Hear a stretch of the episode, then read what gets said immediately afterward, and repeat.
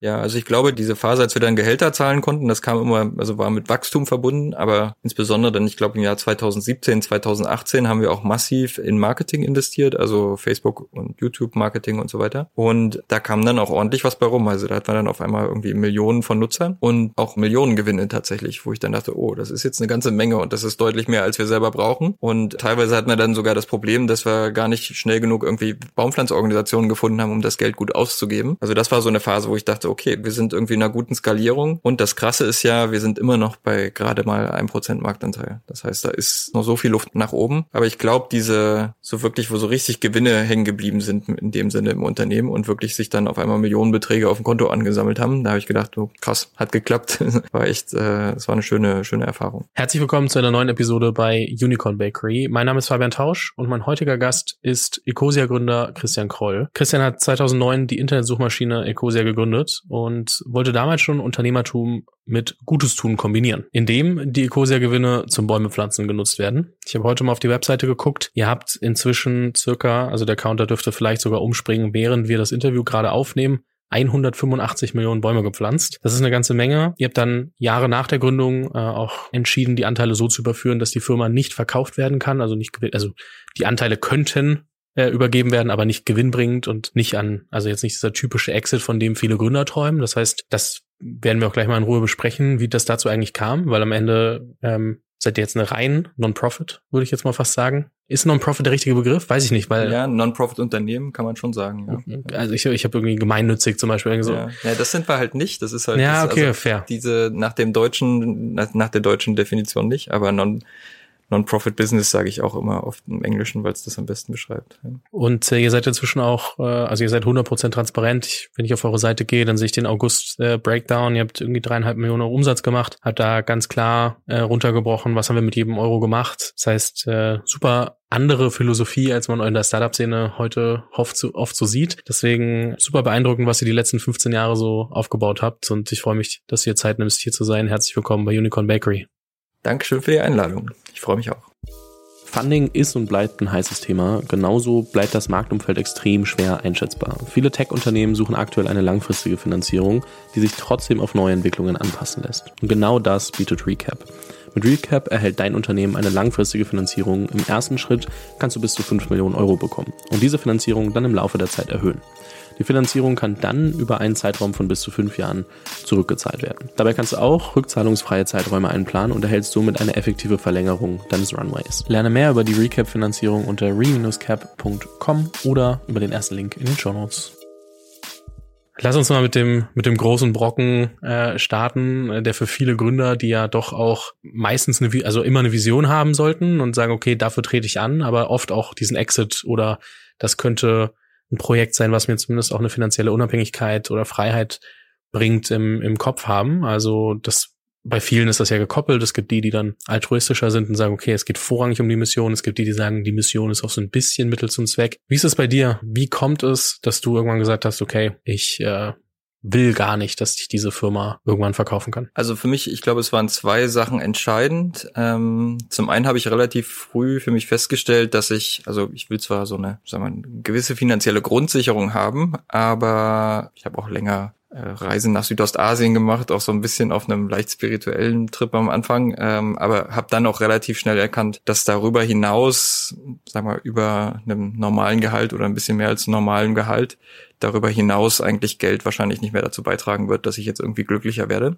Und mit dieser also theoretischen Erkenntnis äh, lebe ich eigentlich seit vielen, vielen Jahren. Das heißt, ich ähm, versuche auch meine persönlichen Ausgaben so in Zaum zu halten, dass ich äh, mit einem normalen halt Gehalt eben klarkomme. Und ich finde, das ist, äh, also tatsächlich macht das auch irgendwie frei. Also wenn du sagst, ich, ich habe genug, ne, ein normales Gehalt ist genug, dann denkst du auch nicht über die ganzen anderen Sachen nach, die du irgendwie noch haben könntest, also eine Yacht oder einen großen Sportwagen oder sowas wenn du sowas gar nicht willst, dann brauchst du dich auch nicht mehr oder weniger zu versklaven und irgendwie hart arbeiten, um irgendwie Millionen auf dem Konto zu haben. Also diese, diese persönliche Definition hat mir dabei sehr geholfen. Und außerdem hatte ich dann bei der Gründung von Ecosia äh, ganz am Anfang schon versprochen, dass es eben nicht um meine persönliche Bereicherung geht, sondern darum, so viel wie möglich zur Lösung der Klimakrise beizutragen. Und hatte auch versprochen, dass es keinen Exit geben wird oder keine Dividenden geben wird. Und äh, das Versprechen will ich halt auch halten. Ne? Also das ist so ein bisschen diese beiden Aspekte. Ich glaube immer noch, dass eigentlich extrem viel Geld auf dem Konto nicht glücklich macht. Das hilft dir vielleicht irgendwie Dinge zu tun. Ähm, also gerade viele, also viele Gründer, die jetzt irgendwie einen ersten Exit gemacht haben, die wollen ja dann irgendwie schnell ihr zweites Unternehmen gründen und mit dem, also mit dem Geld, was sie durch den Exit verdient haben, das tun sie dann gleich wieder im Casino auf den Tisch, mehr oder weniger. Und diese Möglichkeit habe ich ja trotzdem bei Ecosia auch noch. Also wir generieren ja viele Gewinne, wir sind hoch profitabel. Und ich kann, also wir können neue Ideen anstoßen, irgendwie können Dinge ausprobieren und so weiter. Das heißt, viel von der Flexibilität habe ich immer noch. Aber ich mache es eben im Unternehmen äh, und nicht zu meiner eigenen Bereicherung, sondern um ähm, die Mission des Unternehmens voranzubringen. Und für mich passt das, das macht mich glücklich. Also ich habe, ich brauche irgendwie nicht mehr. Und äh, wenn ich viele Millionen auf dem Konto hätte, würde ich damit eh nur Bäume pflanzen. Also das brauche ich nicht. Äh, kann ich gerne alles so lassen, wie es ist. Ich denke immer wieder selbst über diesen Grenznutzen von Geld nach, weil ich auch merke, wenn ich mal zwischenzeitlich aufgrund von vielleicht irgendwie Projekten, die dann irgendwie doch funktioniert haben, bisschen mehr Geld auf dem Konto habe, dann merke ich so, okay, ich mache nichts anders. Was hast du für dich festgestellt? Wann ist so dieser Sweet Spot von Grenznutzen Geld erreicht, wo du sagst, okay, damit fühlt man sich wohl. Du musst mir jetzt nicht sagen, was genau du im, im Jahr verdienst. Darum geht's nicht, sondern mehr so eine Größenordnung, wo du gemerkt hast, okay, für mich macht es keinen Unterschied mehr. Also tatsächlich, ich habe jetzt auch, ich habe keine Familie, ne? Und das, das muss jeder für sich selbst definieren. Ich habe aber, äh, also wir, wir zahlen bei Ecosia normale Marktgehälter und ich habe mein Gehalt sogar noch mal reduziert, weil ich gar nicht alles brauche. Das heißt, das bleibt dann irgendwie da, es wird dann auch wieder in, in grüne Projekte angelegt. Also ich finde, ich komme mit einem normalen Startup-Gehalt, also ich, das ist ja mal so eine Definition, Friedrich Merz sagt, sein normales Gehalt wäre Mittelschicht, wäre irgendwie eine Million, also deutlich weniger als, als, als das, weniger als ein Zehntel von dem, ist für mich okay. Und damit kann ich mir alles leisten, was ich so brauche. Ich habe, wie gesagt, äh, kein, ich, ich lebe jetzt nicht auf großem Fuße. Und ähm, ich finde es auch ganz gut, dass es irgendwie, dass man nicht alles einfach so haben kann mit einem Fingerschnipsen. Ich glaube, da geht auch äh, viel der Wert von den Dingen verloren, wenn man jetzt irgendwie sich einfach alles immer kaufen kann. Also es ist auch schön, dass man sagt, ja, diesen Monat habe ich irgendwie schon viel ausgegeben, das lasse ich mal für den nächsten Monat. Äh, und dann auch wirklich, sehe ich bei vielen reichen Menschen, die wissen gar nicht mehr, was die Preise von Dingen sind und haben auch irgendwie, wenn man sich alles immer kaufen kann, äh, dann verliert das auch irgendwie an Wert. Also ich glaube, das ist gar nicht so gut. Ähm, also irgendwann glaube ich tatsächlich nicht nur wird der Grenznutzen weniger, sondern tatsächlich irgendwann negativ. Wenn du zu viel Geld hast, wirst du dadurch vielleicht sogar unglücklich. Und naja, da bin ich auf jeden Fall nicht. Ich bin mal gespannt. Es gibt ja jetzt sehr viele Menschen und Gründer, die in den letzten ein, zwei, drei Jahren verkauft haben, ob ein paar Anteile an der Firma oder die gesamte Firma und ähm, was die in so ein paar Jahren sagen, wenn sie dann ähm, das Gefühl haben, okay, jetzt habe ich so ein bisschen verstanden, ob mir das Geld geholfen hat oder nicht. Zum Beispiel ähm, Holger Seim von Blinkist saß genau da, äh, wo du gerade sitzt vor vor paar Monaten, meinte, okay, ich hätte trotzdem gerne früher Secondaries gemacht, ich hätte gerne früher ein bisschen Sicherheit auf, dem auf dem Konto gehabt und hätte dann wahrscheinlich noch mal einen Tick bessere Entscheidungen treffen können für die für die Firma, weil ich mich für meine Familie abgesichert ähm, und wohlgefühlt hätte. Ähm, das heißt, es gibt da, glaube ich, auch so ein bisschen einfach Unterschiede, was man von Person zu Person braucht, haben möchte, wie auch immer. Und ähm, gleichzeitig dann eben auch äh, die Frage, ja, was, was will ich eigentlich damit erreichen? Ne, wenn du halt sagst, okay, grundsätzlich arbeite ich jetzt wahrscheinlich noch viele, viele Jahre an Ecosia und äh, das ist das, was gerade meine Selbstverwirklichung ist, dann, will, dann sucht man die vielleicht auch nicht rechts und links davon. Ja. Ja, ich, also ich finde aber auch das Thema Sicherheit sehr wichtig. Ne? Also das letztendlich habe ja auch, als als wir die Entscheidung gemacht haben, wirklich äh, getroffen haben, Ecosia zu einem Non-Profit zu machen, was auch nicht mehr verkauft werden kann. Das ist ja eine Entscheidung, die viele Millionen, zig Millionen, hundert Millionen äh, am Ende irgendwie wert ist. Und da hatte ich natürlich auch irgendwie so ein Teufelchen auf der Schulter, was sagt, ah, naja, willst du nicht doch irgendwie, wäre doch schön, so ein paar zig Millionen auf dem Konto zu haben. Ähm, wer weiß, vielleicht brauchst du sie irgendwann mal. Und dann habe ich mir dieses Teufelchen auf der Schulter halt mal genauer angeguckt und habe gemerkt, hm, was willst du eigentlich, Teufelchen? Und ähm, eigentlich, also für mich zumindest habe ich erkannt, es geht um tatsächlich um Sicherheit. Also ich will halt nicht, wenn das jetzt irgendwie, keine Ahnung, Ecosia würde morgen pleite gehen, dann möchte ich halt nicht ins Boden, Bodenlose stürzen und möchte zumindest mal in der Lage sein, so einige Jahre irgendwie einen Puffer zu haben. Ähm, das heißt, ich möchte in der Lage sein, mir auch so eine, so eine Altersvorsorge aufzubauen einfach. Und ich merke aber, das kann ich mit dem Gehalt, was ich jetzt habe. Also ich habe, äh, ich wollte auch früher mal äh, Börseninvestor werden. Das heißt, ich kann einigermaßen mit Geld umgehen und baue mir halt so eine so eine Altersvorsorge auf und denke, wenn ich äh, wenn ich dann irgendwann mal keine Lust mehr habe zu arbeiten, dann habe ich trotzdem genug und auch genug für den für den Rest der Zeit. Und das ist, glaube ich, was eigentlich viele wollen, wenn sie sagen, sie wollen einen Exit machen. Ne? Du willst ja irgendwie dir einfach danach keine Sorgen mehr machen müssen. Und das kann ich zum Glück mit, also ne, mit Ecosia erreichen. Wir haben auch sind finanziell stabil genug, dass ich über viele Jahre hoffentlich äh, auch noch ein Gehalt beziehen kann. Und sagen wir aber, selbst wenn das nicht klappen würde, ich bin mir ziemlich sicher, dass ich danach irgendwo einen Job finden würde, der einigermaßen gut bezahlt und auch spannend ist. Ähm, das heißt, einfach so ein Grundvertrauen in das Leben zu haben, hilft mir dann auch. Aber wie gesagt, ich habe keine Kinder. Vielleicht würde man da noch mal ein bisschen anders denken und dann vielleicht würde ich mir dann auch irgendwie mein Gehalt so ein kleines bisschen erhöhen. Äh, und das Sicherheitsbedürfnis wäre vielleicht noch mal größer. Haben wir nicht vorher drüber gesprochen, aber es klingt trotzdem bis zum gewissen Grad sehr philosophisch, beziehungsweise das, was man dann doch in der Philosophie immer, äh, nicht nur Philosophie, sondern auch in der Stoik äh, wiederfindet. Ähm, spielt das eine Rolle bei dir? Also beschäftigst du dich damit? Ja, also ich würde jetzt nicht sagen, dass ich äh, sehr philosophisch bin, aber das findet man ja auch in, also tatsächlich auch in vielen, vielen Kulturen wieder, ne, diese, diese Erkenntnis, fundamentale Erkenntnis, dass mehr nicht unbedingt glücklicher macht. Ähm, und dass ein gezieltes Zurückhalten letztendlich der Weg ist, der vielleicht am, also zum, zum höchsten Glück führt, führt. Und ich fahre damit bisher sehr gut, ja. Ist ja auch das, ne, wenn man dann irgendwie dann doch mal seinen Kleiderschrank aussortiert hat, man hat nicht mehr so viele Sachen, sondern irgendwie so ein paar T-Shirts und man nimmt halt einfach eins und sagt, das ziehe ich heute an. Das macht schon, macht schon vieles einfacher und äh, es gibt so eine kleine äh, Gemeinsamkeit ähm, zwischen uns. Du warst deutlich länger in Nepal als ich, aber ich war da mal irgendwann zwei Wochen, 2018. Bin dann auch so in Pokhara, das ist die zweitgrößte Stadt äh, dort, für alle, die noch nicht dort waren oder sich damit nicht auskennen. Ähm, ich wusste auch anfangs nicht, habe ich mir eine SIM-Karte gekauft, weil ich wollte halt Internet haben und dann habe ich mich mit dem Händler dort sehr, sehr gut verstanden und dann sind wir auch mal rausgefahren aufs Land, haben uns dort angeguckt, wo die wohnen und so. Und ich habe noch nie jemanden erlebt, der so glücklich war für so wenig, was er eigentlich hat. Also die leben dann irgendwie von, wenn überhaupt, äh, 100 Euro im, im, im Monat, wenn überhaupt. Es kommt ein bisschen darauf an, was sie arbeiten, was sie machen, wie gut das dann läuft und während Corona war das natürlich nochmal was ganz anderes. Aber das ist schon krass beeindruckend, wenn du dann in so einer Kultur bist und wirklich mal siehst, was es bedeutet, mit ganz, ganz, ganz wenig bis gar nichts einfach super happy zu sein. Und der war wahrscheinlich, würde ich in meine Hand ins Feuer legen, deutlich glücklicher als ich, weil er nicht das Gefühl hat von, oh, mir fehlt das und mir fehlt das und ich hätte das gerne noch. Und ähm, bei allen Podcasts, die ich mir angehört habe äh, von dir, ähm, kam auch immer wieder die Geschichte, dass das eine der Kulturen ist, die du, die dich sehr geprägt haben. Ja, also tatsächlich diese Erfahrung, das, bei mir war das nach dem Studium, habe ich ein halbes Jahr in, in Nepal gelebt und da wirklich auch, also diese ähnlichen Erfahrungen zu machen, wirklich Leute kennenzulernen, die äh, fundamental glücklich sind, obwohl sie relativ wenig haben und dann aber auch zu merken, Moment, da gibt's viele Leute, die echt, die echt schwierig haben, irgendwie über die Runden zu kommen, äh, weil sie nicht mal die 100 Euro zusammenkriegen, die man bräuchte, um da einigermaßen leben zu können. Und gleichzeitig, also deswegen für mich, es wäre auch irgendwie unmoralisch, wenn man sowas mal erlebt hat, irgendwie unmoralisch jetzt jeden Tag irgendwie hunderte Euro für ein Essen im Luxusrestaurant zu verbrennen. Fühlt sich für mich nicht richtig an. Ich habe diese Menschen noch zu sehr im Kopf und ich weiß, dass wenn ich, wenn ich bei mir ein bisschen auf ein Gehalt verzichte und dann mehr an unsere Baumpflanzprojekte geht, dass dadurch einfach wirklich vielen Menschen deutlich besser geht. Und äh, dadurch, also das macht für, das gibt mir mehr Sinn irgendwie, als einfach nur zu sagen, ja, ich maximiere irgendwie meinen eigenen Konsum oder sowas. Das, das passt für mich einfach nicht. Ich spann mal so ein bisschen den Bogen. Ich meine, 2009 dann wirklich gegründet und da war das ja noch nicht so, dass jeder gesagt hat, komm, lass uns mal was Gutes tun mit der Firma, die wir machen. Ich meine, es gibt natürlich so Sachen wie den Duty-Free-Gründer, der dann irgendwie General Atlantic gemacht hat, aber was eigentlich dafür da war, um Gewinn zu maximieren, um Philanthropieprojekte zu machen, das haben ja irgendwann gesplittet, weil sie nicht mehr wussten, wohin mit dem Geld so ungefähr. Aber äh, das hat sehr gut funktioniert, aber dadurch ist dann irgendwie sowas wie äh, Founders oder Giving Pledge entstanden und dann, das kommt immer mehr. Aber es ist nicht so, dass es in der Firma selbst verankert ist. Es ist meistens von der Person getrieben.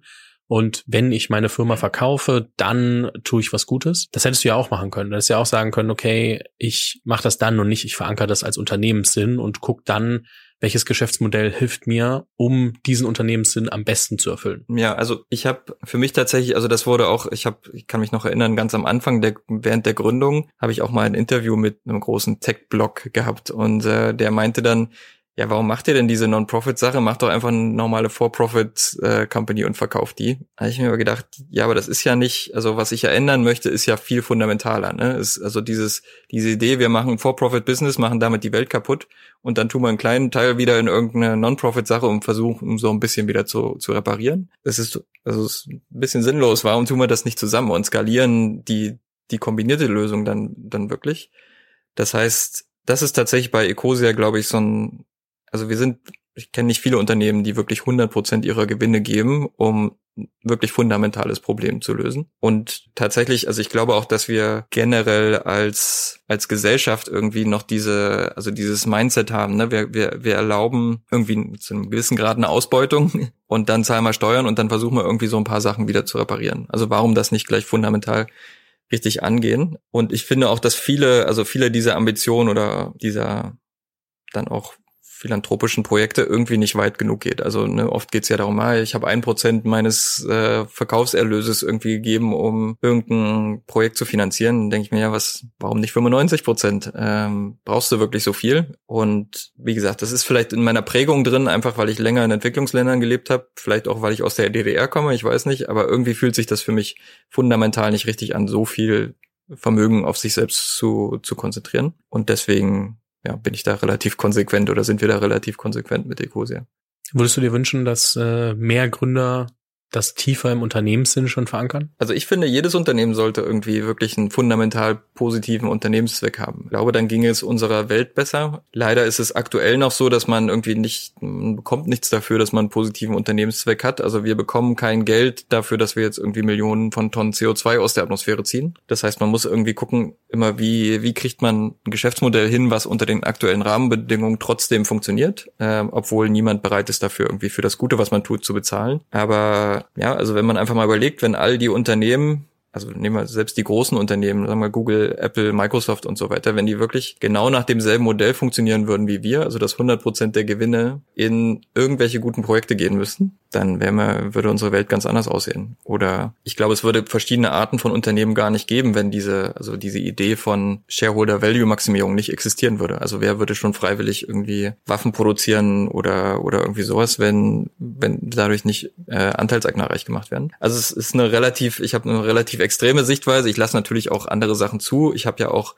also wir haben dazu beigetragen, dass einer der größten Venture Capital Fonds im Climate Tech Bereich oder Europas größter Venture Capital Fonds im Climate Tech Bereich gegründet wurde. Und da geht es ganz normal um VC, also das VC-Geld, was auch vermehrt werden möchte und wo ein Exit am Ende normalerweise steht. Also ich bin jetzt diesem Weg nicht verschlossen. Nur auf diesem Spektrum habe ich diese relativ radikale Lösung äh, gewählt für Ecosia, weil das für mich am meisten Sinn macht. Das, was du gerade sagst, zeigt, glaube ich, auch, es gab für euch nicht die Möglichkeit, äh, Venture Money selber zu nehmen, also Geld von Investoren aufzunehmen im, im so VC-Bereich, wie, wie wir es gerade angesprochen haben, dass jetzt den World Fund gibt. Tim, der uns ja auch vorgestellt hat, war, war ja auch schon äh, im Podcast, kann, kann jeder gerne mal nachhören, wer so ein bisschen mehr zum World Fund hören möchte. Das bedeutet ja, okay, ich habe nicht die typische, den typischen Weg, ich hole mir irgendwie ein paar Millionen Euro, was ja heute irgendwie dann schon schon normal ist. 2009 nicht ganz so normal, hätte man wahrscheinlich eher so 100, 200, 300.000 irgendwie von von Investoren bekommen und lauf damit mal los, sondern da musstest du ja dann doch irgendwie gucken, okay, wie kriege ich das jetzt eigentlich hin, dass das in eine gewisse Richtung überhaupt loslaufen kann und gerade so Suchmaschine ist ja schon viel, okay, ich muss erstmal irgendwie die Funktionalität klarstellen. So, jeder kennt Google, ähm, manche kennen und nutzen Bing. So, das ist ja je nach je nach Verteilung und und was man so mag. Ähm, aber dann kommt irgendwie der Punkt, ich konkurriere mit Riesenplattformen, muss trotzdem irgendwie ein gutes Erlebnis bilden, äh, bieten, muss dann auch irgendwie hinkriegen, dass Leute da bei uns Werbung oder also Geld ausgeben, dass wir dann Bäume pflanzen können, beziehungsweise uns tragen können als Firma. Äh, nimm uns mal so ein bisschen mit zurück in diese Anfangszeit, ähm, wie das war, als du losgelaufen bist, weil man könnte ja trotzdem sagen, 2009 noch eine Suchmaschine zu gründen, ist schon ein bisschen Wahnsinn gewesen. Recap bietet alternative Debt-Finanzierungen mit Rückzahlungszeiträumen, die du auf dein Unternehmen abstimmen kannst. Von zwölf Monaten bis zu fünf Jahren. Du kannst außerdem eine rückzahlungsfreie Zeit einbauen, die zu deinem Businessplan passt. Damit verlängerst du entweder deinen Runway, um profitabel zu werden, oder verschiebst deine nächste VC-Runde zu einem für dich besseren Zeitpunkt. Oder du nutzt die Finanzierung von Recap für Mergers und Acquisitions, um so zu wachsen. Finde heraus, wie du eine Recap-Finanzierung am besten für deinen Use Case nutzen kannst. Das alles findest du unter re-cap.com oder in den Show Notes.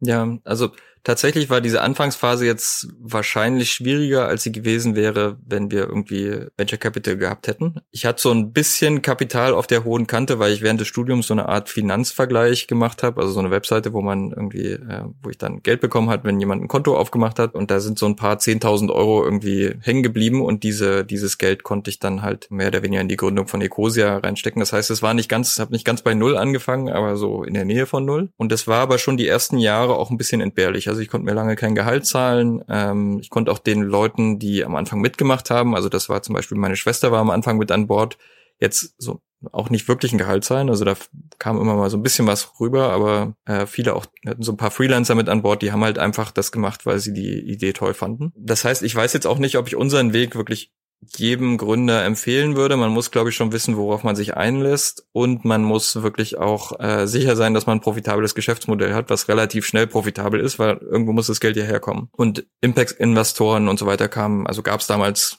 zumindest soweit ich weiß, auch noch nicht so wirklich und hatten wir auch nicht das Netzwerk, um da jetzt irgendwie externes Kapital was nicht VC-Geld ist, äh, an Bord zu holen. Das heißt, die ersten, ich glaube, die ersten vier Jahre oder so waren schon ziemlich knapp. Also ich habe da so von, weiß nicht, äh, 500, 700 Euro im Monat gelebt, habe versucht halt irgendwie so über die Runden zu kommen und ich glaube, wir konnten auch erst seit nach drei, vier Jahren auch wirklich erst Gehälter zahlen, die so einigermaßen fair sind, einigermaßen Marktgehälter. Das war halt, also Ecosia war jetzt auch nicht, wir haben beim Start irgendwie so ein bisschen Presseaufmerksamkeit bekommen, aber das war jetzt nicht irgendwie von Tag eins ein riesengroßes Phänomen, sondern das hat sich so schrittweise, gab so schrittweise Wachstum. Und ja, ich glaube, wer ich und die anderen nicht bereit gewesen, diese Kompromisse zu machen. Also das war mehr oder weniger unser Venture Capital, ne? Das, diese Bereitschaft, dieses Bootstrapping zu machen, dann hätte es das Unternehmen vielleicht gar nicht gegeben. Und das, also wenn man wirklich überlegt, Bootstrapping zu machen, ich glaube, das ist trotzdem ein valider Weg, weil man, man hat da natürlich deutlich mehr Freiheit. Man kann dann später entscheiden, wenn das Projekt schon erfolgreich ist, okay, wen möchte ich denn an Bord holen als Investor und wen nicht? Oder vielleicht möchte ich gar keinen an Bord holen.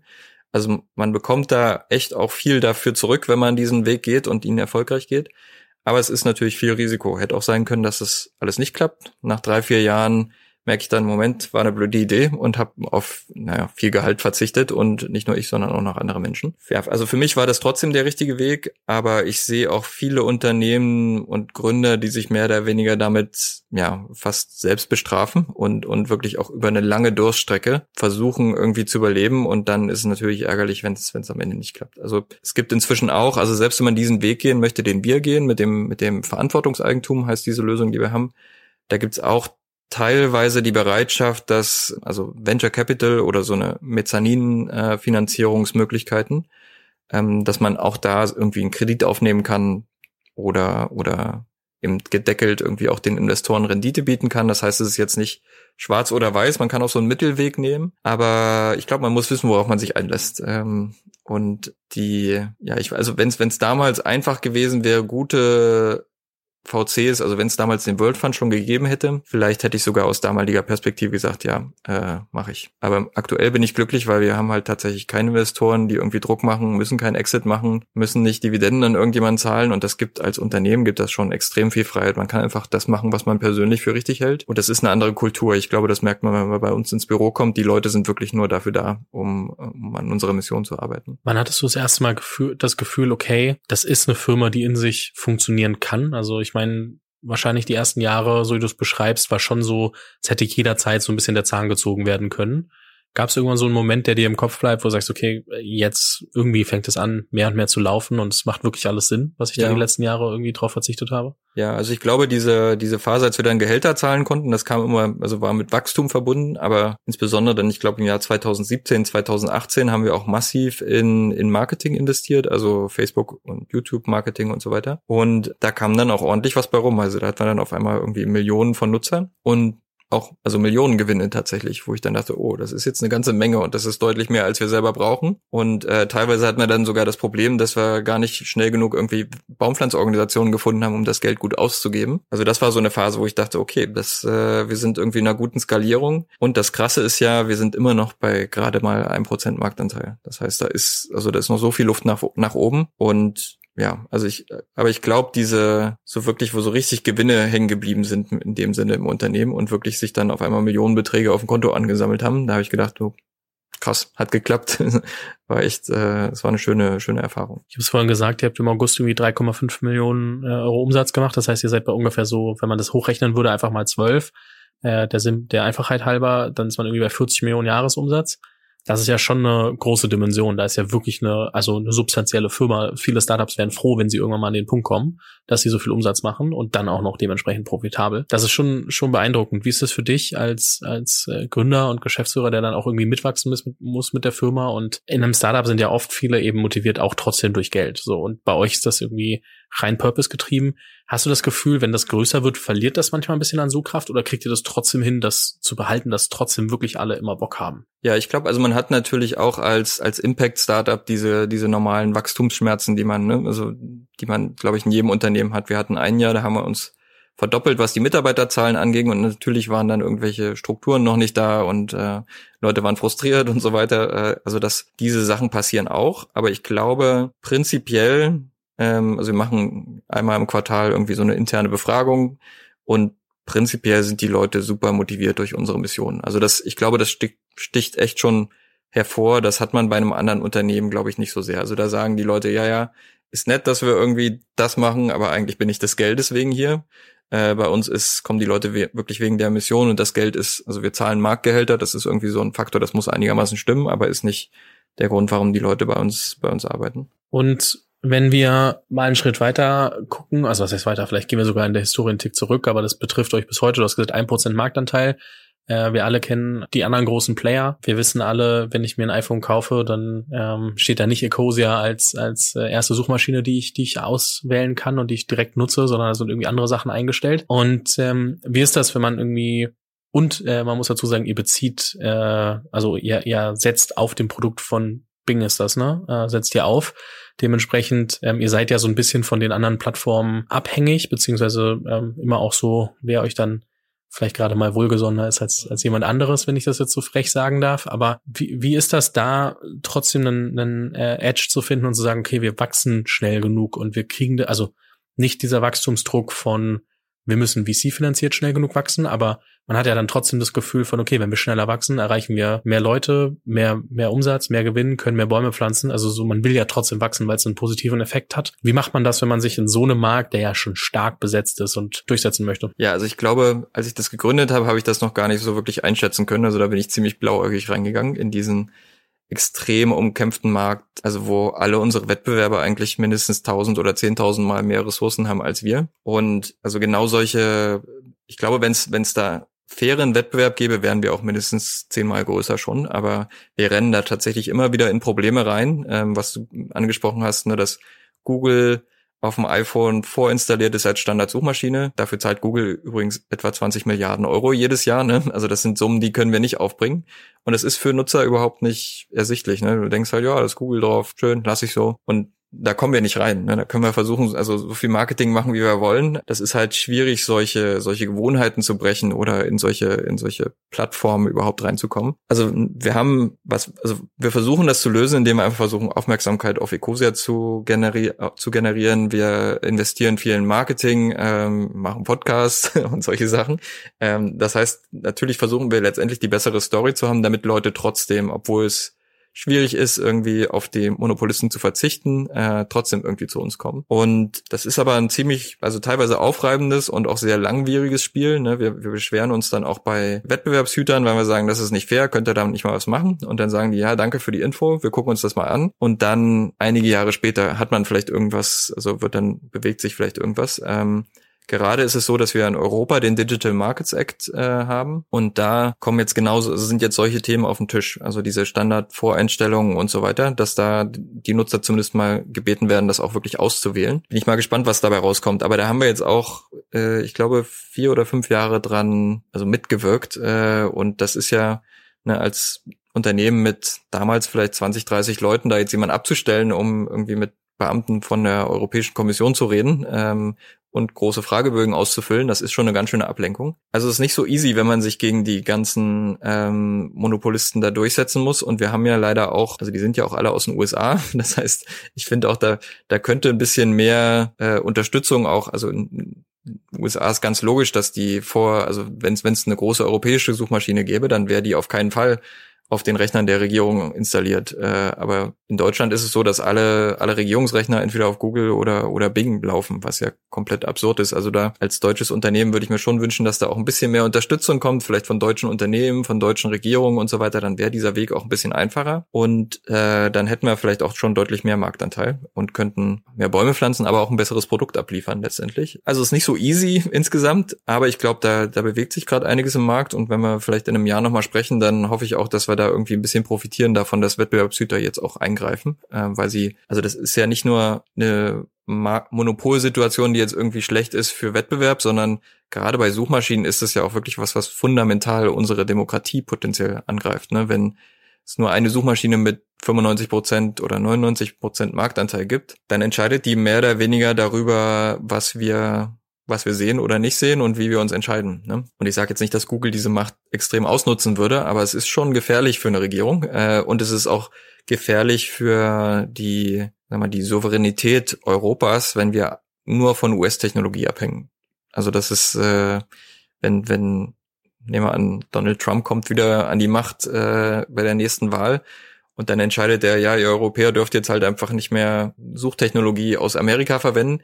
Dann müssen wir zurück zu Telefonbüchern. Also wir haben hier einfach nix, auch was irgendwie die, die, die, das Fundament für viele KI-Lösungen angeht, haben wir einfach nix hier. Und da wäre, ich fände schon schön, wenn wir da irgendwie ein bisschen strategischer vorgehen würden und vielleicht auch, äh, also jetzt nicht nur uns, sondern auch andere, andere Player mal so ein bisschen unterstützt würden. Also habe ich das Gefühl, da handeln wir nicht nur im eigenen Interesse. Also ne, Wachstum von Ecosia bedeutet eben nicht nur mehr Bäume, sondern bedeutet eben auch ein bisschen mehr Souveränität von europäischen äh, ja, von der Europäischen Union. Und ja, das ist so ein bisschen dieser, so ein paralleler Kampf, den wir auch mitkämpfen. Äh, idealerweise würde ich den nicht kämpfen wollen, weil er schon äh, ist auch ein bisschen aufreibend, irgendwie immer dann zu solchen, ähm, ne, also solche Themen wie Wettbewerbsrecht und so weiter sind jetzt nicht die Themen, die ich persönlich am spannendsten finde. Ähm, aber es ist halt notwendig. Was gibst du Menschen mit auf den Weg, die selber vielleicht gerade, also du wirst ja wahrscheinlich tagtäglich mit genau dieser Frage, die ich dir gleich stelle, irgendwie konfrontiert, aber gibt ja genug Leute, die dann irgendwie sagen, ja, ich nutze gerade Google und das ist äh, so in meinem Ablauf integriert. Könnt ihr das dann auch liefern? Ist das, ist das gut genug so? Was, was macht es mit dir, wenn du diese Frage irgendwie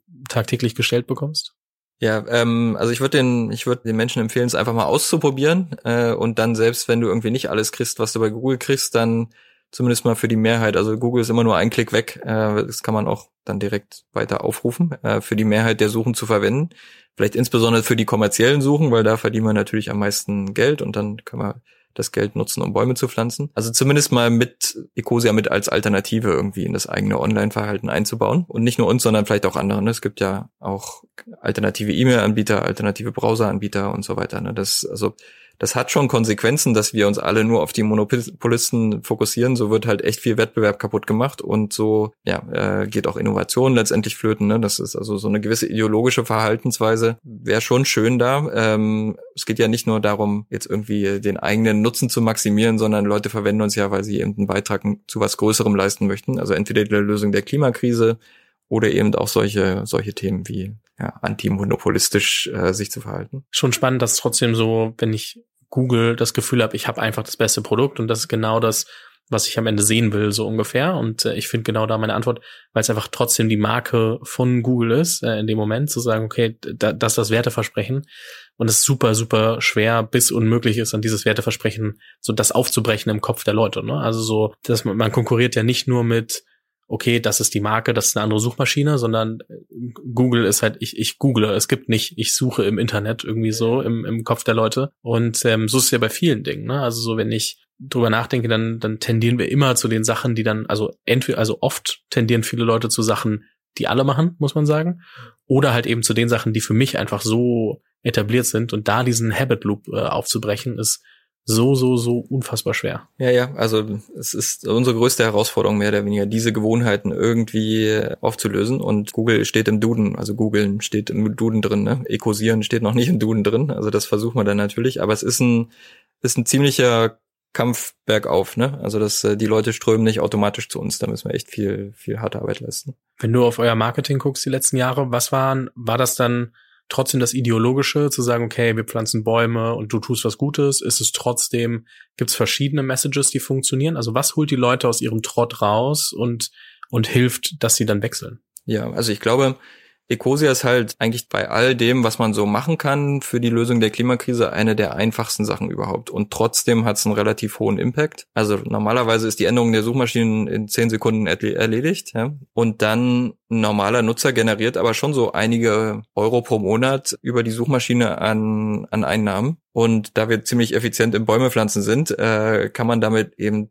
einige Dutzend oder zig Bäume jeden Monat pflanzen und aufs Jahr gesehen vielleicht sogar hunderte Bäume pflanzen. Das ist schon ganz schön krass. Also äh, und äh, jeder Baum im Durchschnitt rechnen wir mit 50 Kilo pro Baum. Also man kann da, wenn man Ecosia als Standardsuchmaschine benutzt und wirklich ein aktiver Internetnutzer ist, kann man schon so ein paar Tonnen CO2 aus der Atmosphäre ziehen. Und das muss man erstmal woanders machen. Ne? Also der durchschnittliche CO2-Fußabdruck von einem Deutschen ist bei etwa 10 Tonnen.